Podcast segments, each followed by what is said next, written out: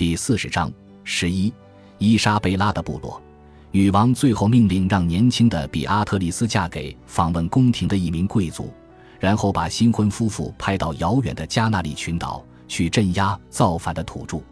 以这种方式被嫁出去，然后送走的年轻女人不止比阿特丽斯一个。这种处理男女关系的手段变得单调乏味或笨拙，但没有记载表明斐迪南对此发表过抗议。或许他自己也对这些年轻女人腻烦了。并不介意妻子帮他解决掉潜在的不愉快结局。在教会的管理上，国王和女王的意见也不一致。伊莎贝拉致力于改革教会，罢免那些把教会职位当作捞油水的闲职的人，代之以真正有心布道和领导信众的神父与修女。他一定感到非常恼火，因为斐迪南在为他的私生子谋求一个教会职位。而这种行为恰恰就是教会改革家们正在大力抨击的。因四百七十五年年末，斐迪南的私生子哥哥阿拉贡的胡安去世了。他们的父亲曾安排让胡安成为萨拉戈萨大主教，这是阿拉贡王国最高的教会职位，负责督导许多信徒的灵魂，并且控制着大量财富、大片土地和许多臣民。现在这个职位空缺出来了。斐迪南请求父王将这个职位交给他自己的私生子阿拉贡的唐阿隆索。他此时六岁，他的请求是有问题的。一个六岁的孩子如何为信众提供精神上的指导？而且这显然是腐败行为，因为他的目的很明显是控制教会资金。这些资金将由六岁的大主教或其父亲管理和使用。更糟糕的是。这个职位已经被许给了一位非常有资格的成熟的教士奥西亚斯德普吉奥，他已经在做接任大主教的准备工作了。一四七六年三月，斐迪南又一次提出了请求，梵蒂冈更认可的人选奥西亚斯拒绝让步。斐迪南和他的父亲警告奥西亚斯，若他坚持要求这个职位，他的家族在阿拉贡的地产将被没收。此时，奥西亚斯明智地放弃了。教皇西克斯图斯四世很快妥协，任命斐迪南的儿子为萨拉戈萨大主教。伊莎贝拉真诚地希望消灭买卖圣职，以及授予圣职过程中的贪腐恶行。对他来讲，上述谈判在多个层面是非常敏感的。他非常不赞同斐迪南为其私生子做的那种事情。与丈夫不同。他始终为教会职位寻找最坚强和最优秀的人选。梵蒂冈官员一般不喜欢被国王和女王们强迫任命他们选择的人到教会职位上，并称这种举动为俗人受职。但伊莎贝拉选择的人都非常符合教会的无私利他的理想。梵蒂冈历史学家路德维希·帕斯托尔写道：“但我们必须说，伊莎贝拉运用自己的特权。”去提携那些真正出类拔萃的人，而在那个时代，大多数教会职位都被富人和人脉强的人纳入囊中，而不是那些真正有资格配得上的人。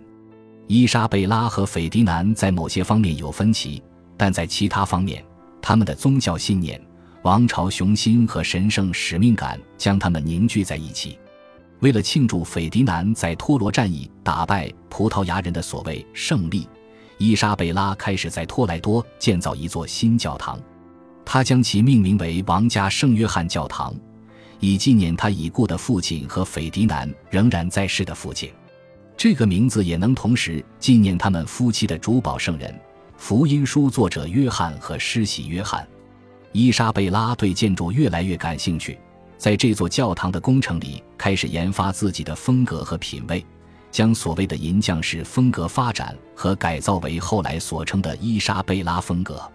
这种风格包含传统的伊比利亚元素，有朴素但高耸且洞穴状的哥特式内部结构，外部有丰富的雕塑装饰。这些雕塑全都是用金色岩石制作的。很快，萨拉曼卡、塞戈维亚、巴利亚多利德、杜罗河畔阿兰达。布尔戈斯和塞维利亚就涌现了以这种风格建造的教堂、大学和医院，全都带有他的个人徽记，包括他的文章和鳄鱼剑图案，即象征他与斐迪南婚姻的铭刻符号。代表戈尔迪俄斯之戒的绳索将这些元素连接起来。这是著名的传说中亚历山大大帝遇到的戈尔迪俄斯之结的典故。他解开这个难解的结的办法，就是用剑将它砍断。这本身就带有含义。为了达到目的，可以不择手段。第一座伊莎贝拉风格建筑，也是最清晰地带有他个人徽记的，就是王家圣约翰教堂。因四百七十七年开工，不到一年的时间。教堂和它附带的修道院已经有一些圣方几个会修士住下，但因四百七十九年女王和国王前来视察工程的时候，他发出了极其严苛的批评。据说他问道：“你们就给我造了这么个玩意儿？”在女王监督下，建筑师胡安·瓜斯迅速设计了更复杂和精美的方案。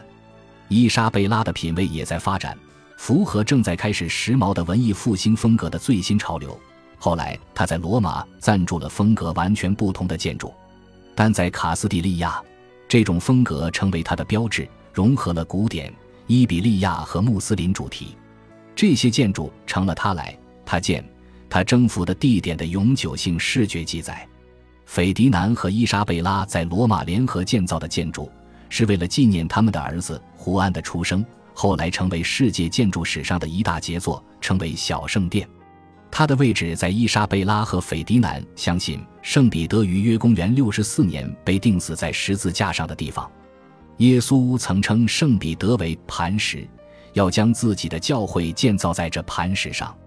据说圣彼得死在尼禄皇帝发起的对基督徒的一次大镇压期间，尼禄怪罪罗马的基督徒纵火烧毁了城市。圣彼得受难的具体地点已经不可考。但斐迪南和伊莎贝拉选择的地点很有传奇意义，并且与一座更早期的纪念性建筑——古罗马的灶神庙有联系。灶神是炉灶、家和家庭的女神。后来，这个地点建造起了一座古老的修道院，称为蒙托里奥圣彼得修道院，有几百年历史。到15世纪70年代，这座修道院年久失修，被人遗弃。因472年。教皇西克斯图斯四世决定翻修它，他要求自己的私人忏悔神父阿马德奥梅内斯达席尔瓦承担此项翻修工程，这就与伊莎贝拉女王拉上了关系，因为僧人梅内斯达席尔瓦曾是一位葡萄牙贵族。巧合的是，就是比阿特利斯德席尔瓦的兄弟。比阿特利斯的兄弟阿马德奥对翻修神圣场所的新职责特别上心。声称自己在那里的一座洞穴曾目睹神秘的幻象，这位翻修工程吸引到了更多赞助。因四百八十年，小王子胡安两岁的时候，斐迪南国王宣布自己打算为工程付款，因为他曾起誓要为圣彼得建造一座教堂。这就是斐迪南和伊莎贝拉为得到一个儿子的恩赐而感谢上帝的办法。阿马德奥梅内斯达席尔瓦于一千四百八十二年去世。几年后，斐迪南和伊莎贝拉将工程交给他们派驻罗马的大使贝尔纳迪诺·洛佩斯·德卡瓦哈尔，他则将建造这座特别有纪念意义的建筑的任务交给了一位默默无闻、来自米兰的中年建筑师。此人凭借融合古代与现代的建筑风格以及建造装饰性建筑开始声名鹊起。他的名字是多纳托·布拉曼特。他为斐迪南和伊莎贝拉建造的建筑，后来被誉为意大利文艺复兴极盛期建筑的第一个典型。许多代的艺术史学家将为之喜悦和惊艳。这座教堂有穹顶和多利亚式立柱。据《世界建筑地图集》的说法，圆形的平面图象征神圣的完美，受到古代神庙的启发。小圣殿既是对古典世界的颂扬，也是基督教的纪念建筑。胡安一千四百七十八年出生时，似乎缓解了他父母间的紧张气氛，并让他们得以将自己宣扬为蒸蒸日上的基督教王室，拥有悠久历史和大好前程。一因四百七十九年之后，斐迪南和伊莎贝拉相伴的时间比分离的时间多，孩子们接踵而至。一四七九年十一月，在托莱多，伊莎贝拉又一次分娩，这一次生了个女儿，取名为胡安娜。她的名字也是为了纪念所有名叫约翰·胡安的伟人。一位游吟歌手在歌颂孩子的出生时说：“就这样，他们用光荣的约翰的名字给他命名，就是上帝在凡人当中选择的约翰。但这一次，这个名字有特别意义，因为在这年一月，斐迪南的生性好战而坚韧不拔的父亲终于去世，享年八十一岁。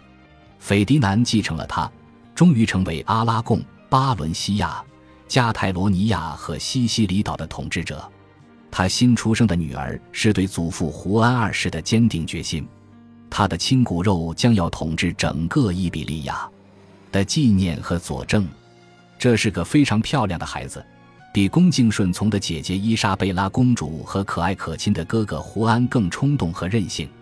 伊莎贝拉又怀孕了，与之前几次怀孕相比，身体笨重得多，也难受得多，所以难以履行。